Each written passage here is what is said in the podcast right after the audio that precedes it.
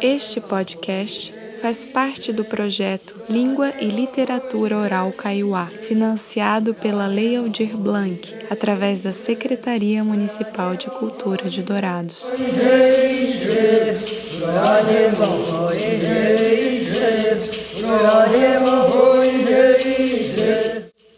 Vânia Pereira, de Minas Gerais, mudou-se para Dourados, onde é professora na Escola Francisco Meireles. Formada em letras, mestra em educação, é escritora.